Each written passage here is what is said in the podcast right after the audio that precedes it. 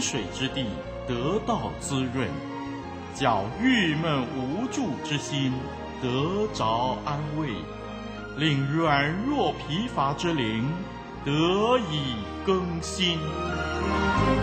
欢迎同来之曲《清泉甘露》。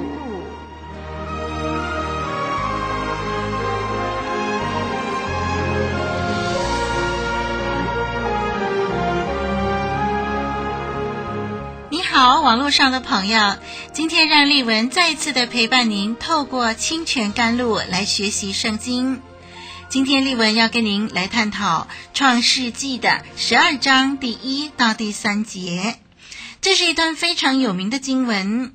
神的救赎工作开始展开，神最先拣选了亚伯兰，以后改名为亚伯拉罕。创世纪十二章一到三节。就是神的呼召临到亚伯拉罕的情形了，让我们来读一遍吧。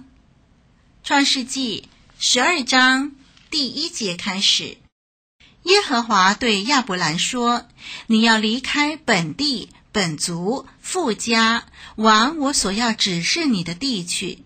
我必叫你成为大国，我必赐福给你，叫你的名为大，你也要叫别人得福。”为你祝福的，我必赐福与他；那咒诅你的，我必咒诅他。地上的万族都要因你得福。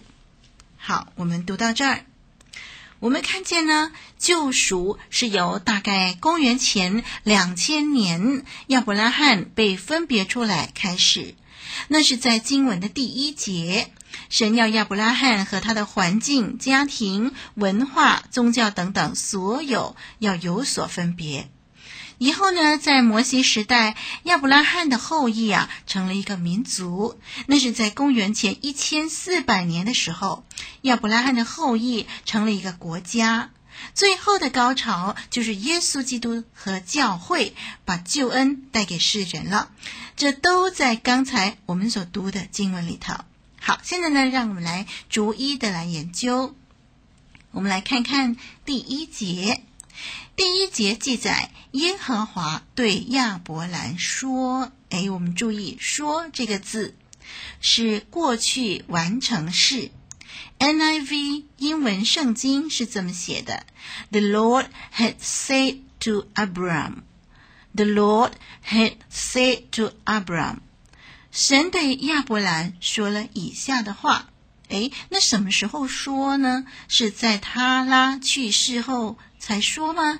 还是在住在哈兰的时候说呢？又或者是在乌尔老家的时候就说呢？我们从语法上的这个时间词态来说啊，表明了神在之前已经对亚伯兰发出呼召。然后我们再按照《使徒行传》第七章第二节到第三节，斯提反的答辩当中，斯提反提到，当日我们的祖宗亚伯拉罕在米索波大米还未住哈兰的时候。还未住哈兰的时候，荣耀的神向他显现，对他说：“你要离开本地和亲族，往我所要指示你的地方去。”所以，我们从这个《使徒行传》在对照《创世纪》的十二章第一节的这个“说”这个字的词态呢，嗯，我们可以知道，神对亚伯兰的呼召是在他住在老家乌尔的时候就呼召他的。从第一节的“说”这个词、这个字，以及司提反的见证，我们很确定神对亚伯兰的呼召这件事情的次序呢，就是神在乌尔呼召了亚伯兰，亚伯兰就跟他的父亲他拉、侄儿罗德，还有妻子撒莱，就出了加勒底的乌尔，要往迦南地去，在。半路当中呢，就经过哈兰，在那里停留了一段时间。他拉就在哈兰离开世界，亚伯兰就再带着罗德、撒莱以及在哈兰所得的财物、人口往迦南地去。所以第一节到第三节的内容是神在乌尔对亚伯兰说的话。好，让我们继续的看，同样是第一节，神说：“你要离开本地、本族、富家，你要。”这是一个命令的语气，NIV 圣经也是这样的表达。你要神命令亚伯兰，神对亚伯兰的呼召是一个命令。所谓命令，就是领受命令者只有服从，没有推辞的权利。好，我们再看第一节，神命令亚伯兰什么呢？就是离开本地、本族、父家。亚伯兰被很明确的告知，神要他离开的是他所住的本地，离开他自己的本族，离开他的父家。在希伯来文原文里头，有从本地离开、从本族离开、从富家离开这样的字眼。从这个字，min。在希伯来文，从就是 min，重复重复的出现。另外呢，离开这个字，直接的翻译就是你自己离开。神就是使亚伯兰自己分离出来。从这个短短的几个字来看，神要将亚伯兰分别出来的心意是非常明显的。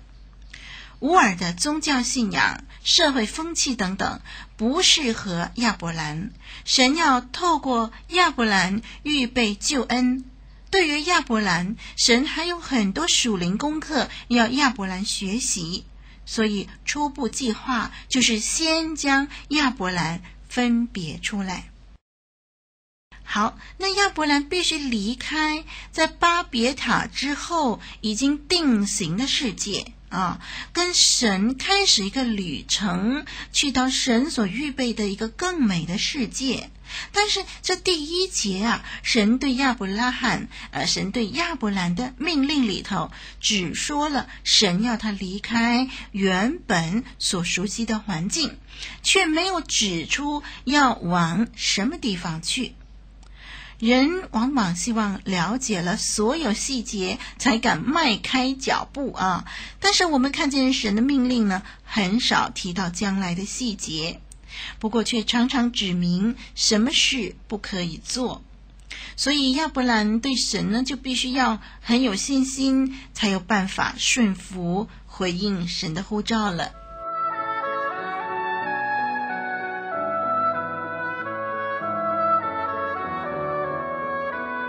古老的故事，真实的历史，一部述说世界起源的书，《创世纪》，追源溯本，借古喻今。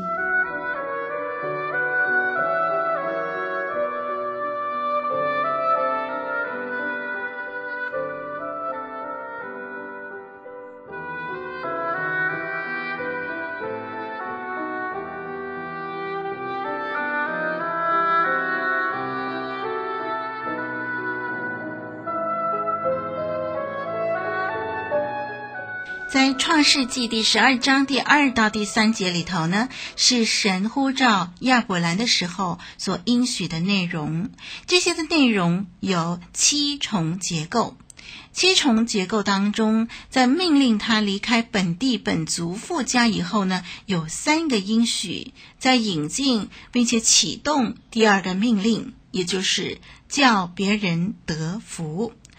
顺服这项命令，叫别人得福这项命令之后呢，接着再有三个应许。前面的三个应许就是：我必叫你成为大国，我必赐福给你，叫你的名为大。然后就是命令，你也要叫别人得福。接着呢，三个应许就是：为你祝福的，我必赐福于他；那咒诅你的，我必咒诅他。地上的万族都要因你得福。所以我们看见呢，哎，就是前面三个应许，中间一个命令，再加上三个应许，这七重的结构。我们要知道，神呼召亚伯兰的目的呢，是要借着亚伯兰的顺服带进祝福。所以呢，在第二到第三节这样的一个对称的结构，就强化了这项意义喽。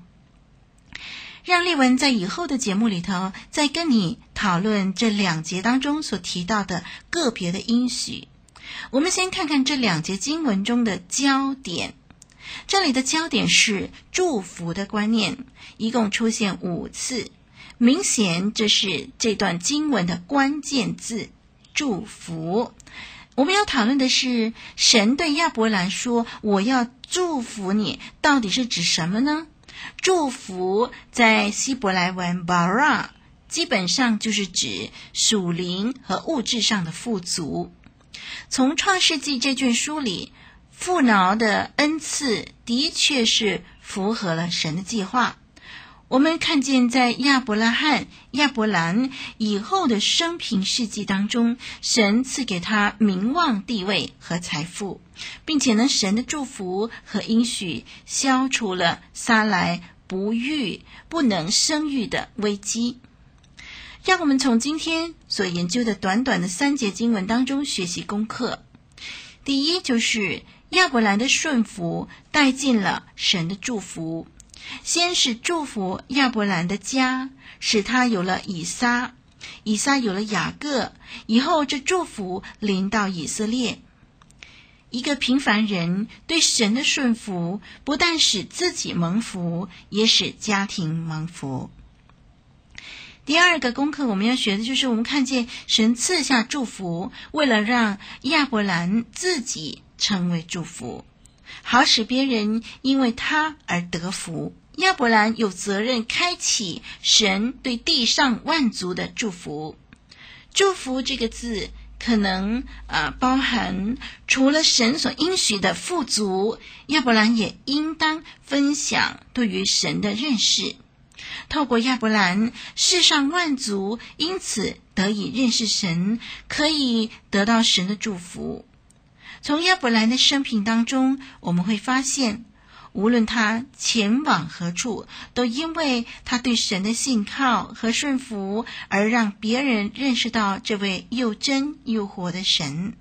见证荣耀神，就成为亚伯兰的责任了。听众朋友、弟兄姐妹。我们看见，当一个人不断地顺服神的带领，神就可以祝福他，并且使用他成就大事。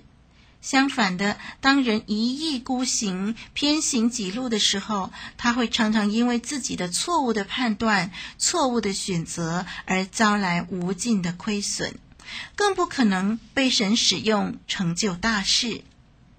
人没有办法顺服神，是因为没有办法相信神会给我们最好的。